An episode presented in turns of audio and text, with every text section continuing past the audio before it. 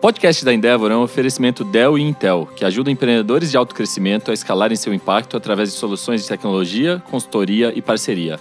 Olá, eu sou Luiz Felipe Franco do time de aceleração de scale-ups da Endeavor e você está ouvindo o podcast Endeavor, um bate-papo com empreendedores de impacto sobre os caminhos para escalar um negócio com mindset digital. Nesta temporada, nós estamos conversando com alguns empreendedores que participam do Scale Up Transforma, um programa de aceleração da Endeavor patrocinado pela Dell Intel e o Media Network.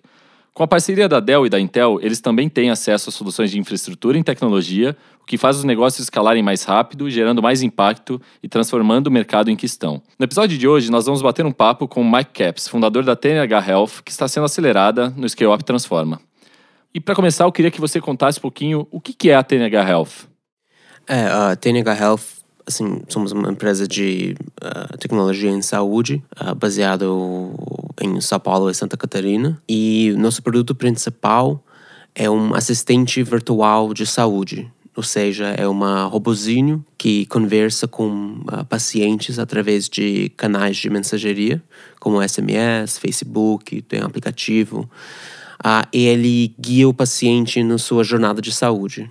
Então, ele educa, uh, monitora e quando esse assistente virtual identifica um problema de saúde, ele notifica um, um time de enfermagem que consegue uh, resolver esse, esse problema antes de isso virar uma gravação, um custo para o fonte pagador. Basicamente, a gente um, uh, ah, vende esse tipo de serviço para planos de saúde, para empresas, para setor público. Atualmente tem uh, mais de 100 mil usuários ativos falando com nossos assistentes virtuais em três áreas principais: maternidade, gestação, basicamente, uh, doenças crônicas e saúde mental, saúde emocional. São as áreas principais que a gente trabalha. Muito interessante. Agora, cara, a gente sabe claramente pelo seu sotaque que você não é daqui do Brasil. É, conta um pouquinho da sua história, como que você chegou até aqui? Como que surgiu essa ideia e o negócio TNH Health? Eu nasci na Rússia, em Moscou. a família saiu quase tipo refugiado para Canadá. Uh, cresci lá no Canadá, sou canadense. Uh, eu fiz faculdade em Harvard. Uh, eu fiquei apaixonado pelo viajar, viajei pelo mundo inteiro. Teve ONG em Gana que eu criei, fiquei muito tempo em Gana, fiquei viciado em área de saúde, área de desenvolvimento. E durante a faculdade eu estava meio ansioso, né? Pra, todo mundo estava indo para carreiras corporativas e tudo isso. Harvard oferece você a habilidade de virar multimilionário em 10 anos após de formação, se você quer ir para Wall Street. Mas eu não quis isso.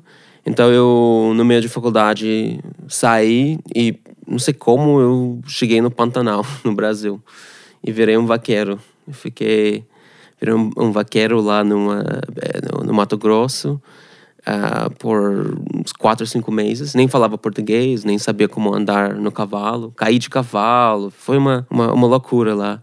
Mas eu fiquei apaixonado pelo Brasil. Eu vi a oportunidade de empreender aqui. Um, voltei para os Estados Unidos, trabalhei no, no Vale do Silício, na consultoria, Uh, não gostei, falei, tem que voltar para o Brasil. Tipo, tem, tem muita coisa para fazer. O país está crescendo, ainda não crescendo, tem muito potencial, tem muitos empreendedores fazendo, fazendo coisas aqui. Uh, não vale a pena eu ficar lá no Vale do Silício, criando mais uma empresa nichada. Eu quero fazer uma, uma mudança grande. Então, em 2013 14, no começo de 2014, eu mudei para cá como um pequeno investimento seed uh, de o pai de um amigo que era da área de saúde. E hum, a gente lançou uma empresa, na verdade o nome original era Tá Na Hora. E o serviço inicial não era um assistente virtual de saúde, não era um chatbot que a gente faz. Era um, um sistema de lembrar pessoas de tomar seu remédio. A ideia era, a gente vai, pessoas vão comprar seus remédios na farmácias e vão receber lembretes via SMS. A gente achou que era uma ideia genial, mas era uma ideia muito ruim. Ninguém quis. Ninguém, pessoas ficaram chateadas e as farmácias não quiseram pagar. E foi muito traumático para mim, porque imagina, eu, eu saí de meu emprego no Vale, no Palo Alto, de McKinsey, ganhando muito e tô aqui sem nada, pobre e a empresa falhou. Não tenho mais dinheiro. Uh, mas acho que no, a gente descobriu que Uh, a gente estava mandando SMS para tomar remédio, mas a pessoa estava respondendo com sintomas. Tipo, ah, eu tenho esse problema, essa coisa. A gente começou a ver que isso era muito importante, sabe? Que essa comunicação, essa conversa via, via chat uh, fazia muito sentido. Que, na verdade, as pessoas preferiram falar via chat e não via ligação. E até que a gente poderia automatizar esse tipo de comunicação e fazer isso em escala. Que na verdade, em vez de ter uma enfermeira, médico perguntando essas mesmas coisas, ou lembrando você a tomar seu remédio, no, no primeiro caso, daria para fazer isso via um software, via um algoritmo. Então a gente começou a fazer isso. Começamos com a gestação, porque a gente ganhou um, um dinheiro do governo do Canadá Vimos que deu muito certo, que a gente estava mandando mensagens para gestantes sobre: Oi, oi, mamãe, essa semana você vai ter. Isso vai acontecer. Seu neném é tamanho de uma tomate. Uh, lembra de fazer seu pré-natal. E que a taxa de resposta, ou seja, o engajamento, era extremamente alta. Tipo, de todas as perguntas que a gente estava enviando, a gente recebeu 70%, 80% de resposta. Isso era no SMS, que já não é muito user-friendly. E a gente percebeu que uau, tem um problema aqui no mercado, tem uma carência de informação, tem uma desespero, uma ansiedade para a população para saber o que fazer, se o que ele está passando é normal, se tem que ir para o pronto-socorro, não precisa, para que, que fazer. E a gente começou a crescer de lá. Um, a gente expandiu para outras áreas, diabetes, hipertensão, outras doenças crônicas que foram importantes. E a gente expandiu para a saúde emocional, ansiedade, depressão, que são também vamos, uma epidemia no Brasil. E começamos a expandir os canais, que pessoas não usam SMS, eles usam Face, logo no WhatsApp, a gente vai entrar, outras formas de comunicar. 2017 e 2018, a gente cresceu muito rápido. A gente começou em 2017 com 10 mil, 20 mil usuários, e depois em um ano cresceu para 100 mil. E agora a gente, na verdade, já ou previsão já fechado, pago, é que nos próximos três meses a gente chega em mais 400 mil pessoas. Mike, em que momento da jornada você percebeu que tinha encontrado o Product Market Fit? Você estava falando sobre crescimento e tal, mas tem algum gatilho que mostra que você encontrou esse Product Market Fit? Do nosso lado, a gente tem uma, uma empresa B2B2C, que significa que uh, então, o usuário final, que é um paciente, não paga nada para usar o serviço. Quem paga é que, que é o que a gente chamou fonte pagador, que economiza dinheiro quando o paciente fica saudável. E acho que a gente encontrou o Product Market Fit bem no começo, uh, quando a gente viu que o usuário estava de fato respondendo para nossas mensagens. Isso era uma, uma dúvida, tipo, será que alguém ia responder para um robô, basicamente, que estava mandando SMS? E a gente viu que quando a taxa era alta, uh, a gente apresentou isso para outros clientes, eles falaram: Uau, isso é incrível, isso é uma fonte de informação incrível. A gente pode saber quem está doente, quem fez seus exames, que tem um problema aqui. A gente não tinha essa habilidade antes. E depois, quando a gente foi para B2B, vender para um governo, vender para um plano de saúde, para uma empresa, para a indústria farmacêutica, quando a gente conseguiu mostrar para eles que, não, na verdade, a gente conseguiu tudo que vocês estão tentando fazer mas por 5, 10 vezes menos o, o, preço, que vocês usam humanos, a gente usa chatbots, isso mostrou que a gente tinha alguma coisa acontecendo. A gente começou a adquirir clientes dessa maneira. Agora a gente está vendo que tem que se reinventar. Porque o mercado mudou, o produto tem que mudar. E se a gente quer de fato escalar 10 vezes mais, até tem que achar um outro product market fit. Quais são os indicadores que você é, acompanhava naquela época. É, você falou, beleza, é taxa de respondentes e você Sim. começou a ver que esse número crescia. Além desse, qual você avaliava? Assim, o crescimento da empresa em geral, uh, a, gente, a, gente, era uma empresa assim, B2B, né? Então, uh, sempre estava vendo os indicadores de vendas, né? Então, no, no topo de funil. Quantas contas a gente está falando, com, como a gente está convertendo, assinando. Depois, o mais importante é número de vidas contratadas tipo, número de pacientes que o cliente quer oferecer nosso serviço e depois, de fato, qual a porcentagem dessas pessoas que foram contratadas ingressam. Que talvez eles contratam por 10 mil pessoas, mas só 2 mil entram. Então isso coloca o projeto em risco. E depois disso, ok, pessoas estão fa falando com robô, qual a taxa de engajamento? Isso é o KPI principal. Hoje Você já é uma scale up, você tem o desafio de ganhar escala, de ganhar, de ganhar velocidade nesse crescimento. O que tira o seu sono hoje? Acho duas coisas. Acho que primeiro é, é, são as pessoas, sabe? Tem que garantir assim que pessoas dentro da empresa tá, tá crescendo sempre estou pensando em oportunidades para pessoas pessoas crescerem e ficarem felizes, sabe? Quando eu vejo alguém, tipo, para mim o que tira sono é desmotivação, sabe? Pessoas sentindo que eles não estão conseguindo. Mas no momento que eu vejo que alguém está desanimado porque coisa burocrática está chateando, eu estou sempre tentando mudar as coisas e garantir. Eu sento, tomo café, vejo oportunidade. Ah, tem um evento legal, vamos lá. E quando você tem uma festa em casa, você convida todos os seus amigos e tá chato, putz, tem que melhorar a música aqui, tem que dar mais cervejas, drinks para pessoa sabe? Pra continuar a festa. Isso sempre tira sonho, porque, tipo, eu fico pensando, putz, tem esse cara aqui, mas ele é tão bom, mas o que tá acontecendo? Porque ele não tá motivado. Acho que isso é a primeira coisa. E segunda coisa que, que tira sono é, é, a seguinte: a gente chegou nesse ponto, legal. A gente tem que fazer um pulo de 10 vezes. E pra fazer um pulo de 10 vezes, o modelo que a gente criou agora não vai funcionar. E isso tira sono porque tem que ser uma mudança radical. A gente tem que mudar. Você sabe que tem que acontecer, você sabe que você tem que falar não para um monte de coisa, falar não para clientes que querem comprar seu serviço, tirar pessoas do time, adicionar pessoas do time, arriscar.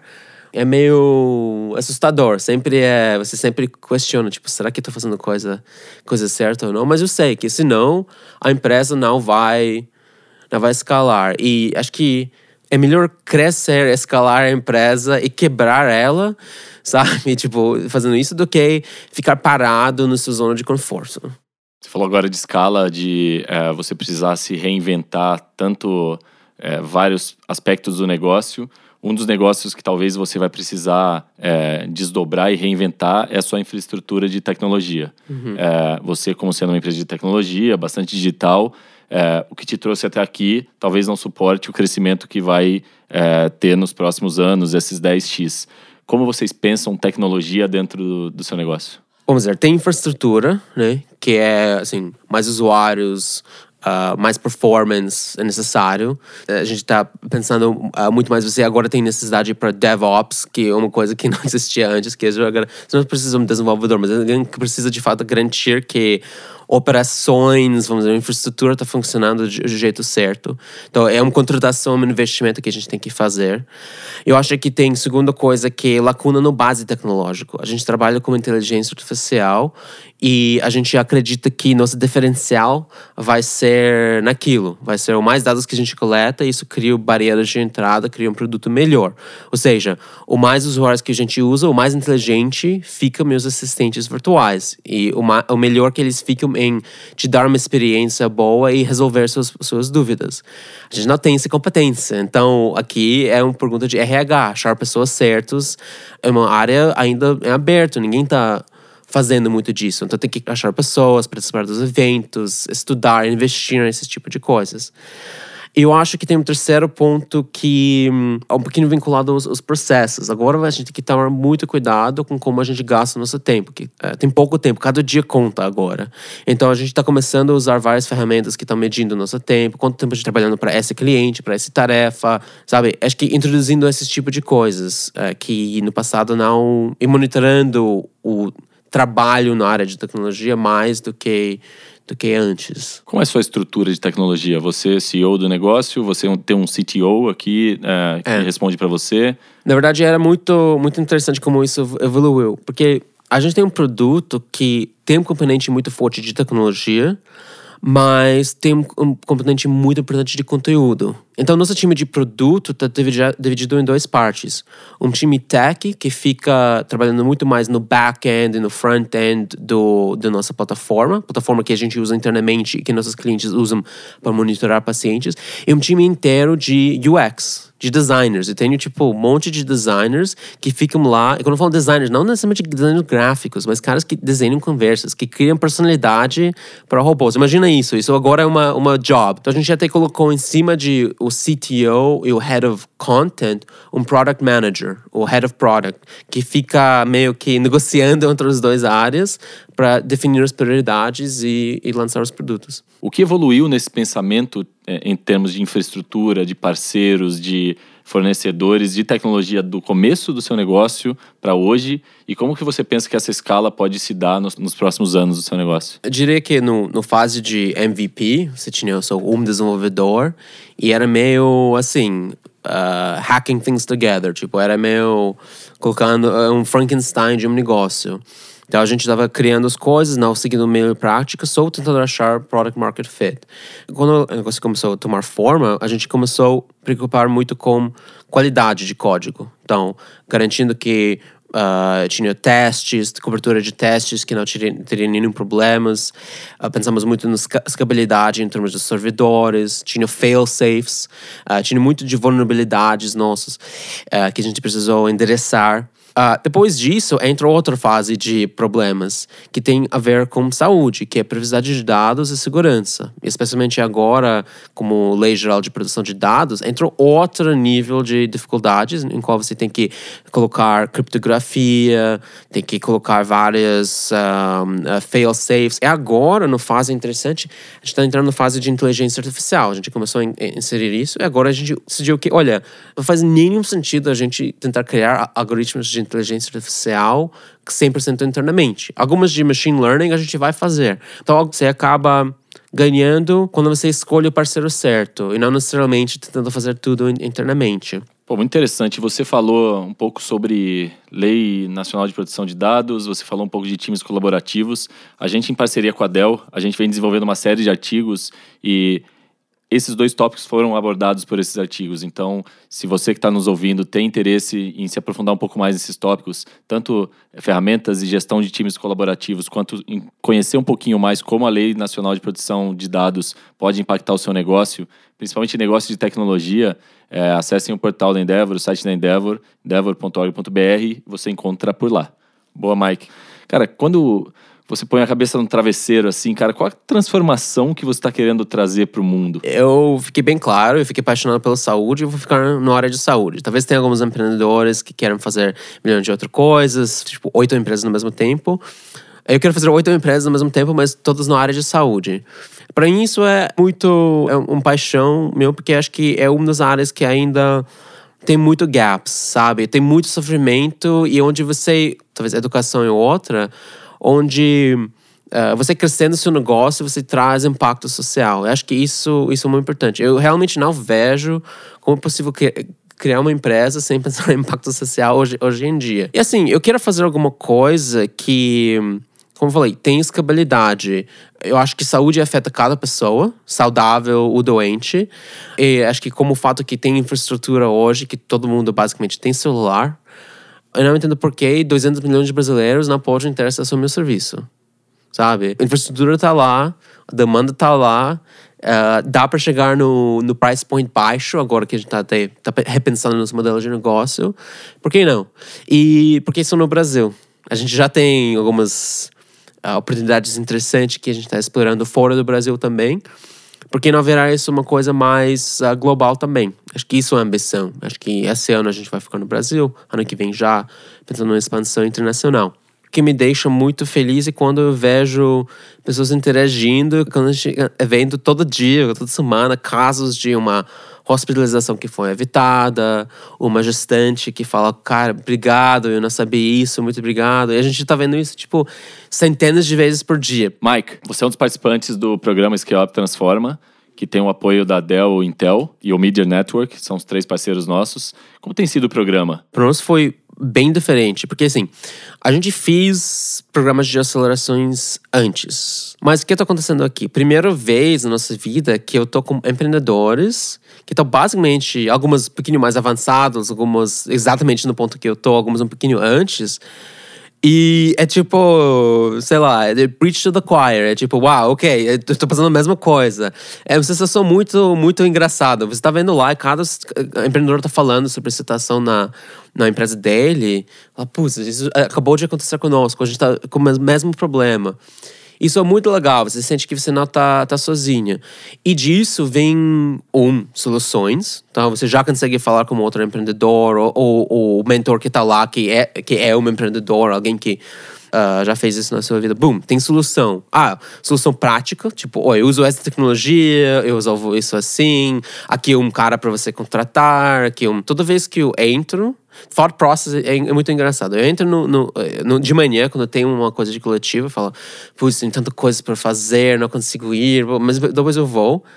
Depois de uma hora, eu fico extremamente estimulado, tipo, tá, não tô fazendo isso, tipo, a gente tem que, tem que correr com isso. Começa a mandar um monte de WhatsApp pro meu time, tipo, gente, tem que fazer isso. Então, ele, ele meio que traz assuntos que tava, você tava ignorando por muito tempo, tipo, ah, não vou fazer isso, melhor focar, uh, melhor focar na vendas, melhor focar no produto. Não, traz isso para frente para chamar atenção. E acho que isso é importante. Acho que após de cada sessão de, de que a gente tem um meet, meetup nosso, acho que nossa empresa dá uma, uma salto, porque tipo, coisas acontecem.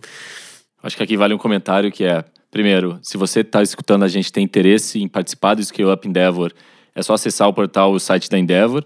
Lá você vai encontrar a sessão de todos os programas que estão em aberto hoje. É, e se você acha que você está no momento certo para escalar o seu negócio, escreve lá. E a gente, nosso time de seleção da Endeavor, vai eventualmente entrar em contato contigo. E se você acha que ainda não é o momento certo para você passar por um programa de mentorias e aceleração como esse, é super importante isso que o Mike está trazendo aqui, que é tente de alguma forma encontrar ajuda em outras pessoas que estão passando por desafios parecidos que nem o seu. Às vezes a gente acha que a solução precisa vir de dentro de casa, fica trabalhando lá várias horas. Muitas vezes você pode marcar um café e conversar com pessoas da sua rede de relacionamentos e destravar pontos extremamente importantes para o seu negócio. Mike, não posso deixar de terminar nossa, nosso bate-papo com uma tradição da Endeavor. Complete a frase, por favor. Empreender é. Viver eu realmente não vejo como não fazer isso, sabe? É, é tem empresas onde você volta para casa e você tem sua vida normal. É, empreender é minha vida, que é minha identidade. Mike, super obrigado. A gente agradece demais o seu tempo. Contar com você e com os empreendedores que estão participando, tanto do Scale Up Transforma quanto desse podcast, é uma honra. Espero que você que nos escutou tenha gostado. E obrigado a você que acompanhou a nossa conversa nesse terceiro episódio do podcast da Endeavor oferecido pela Dell e Intel, duas parceiras nossas que têm ajudado desde sempre scale-ups a escalarem seus negócios por meio da tecnologia. Se você perdeu os dois primeiros episódios dessa temporada, vale conferir no site da Endeavor. A conversa que nós tivemos com Anderson Moraes, da Agenda Edu, e com Pablo Sales da Cantum. Eu sou Luiz Felipe Franco e eu te espero no último episódio do podcast da Endeavor. Até lá!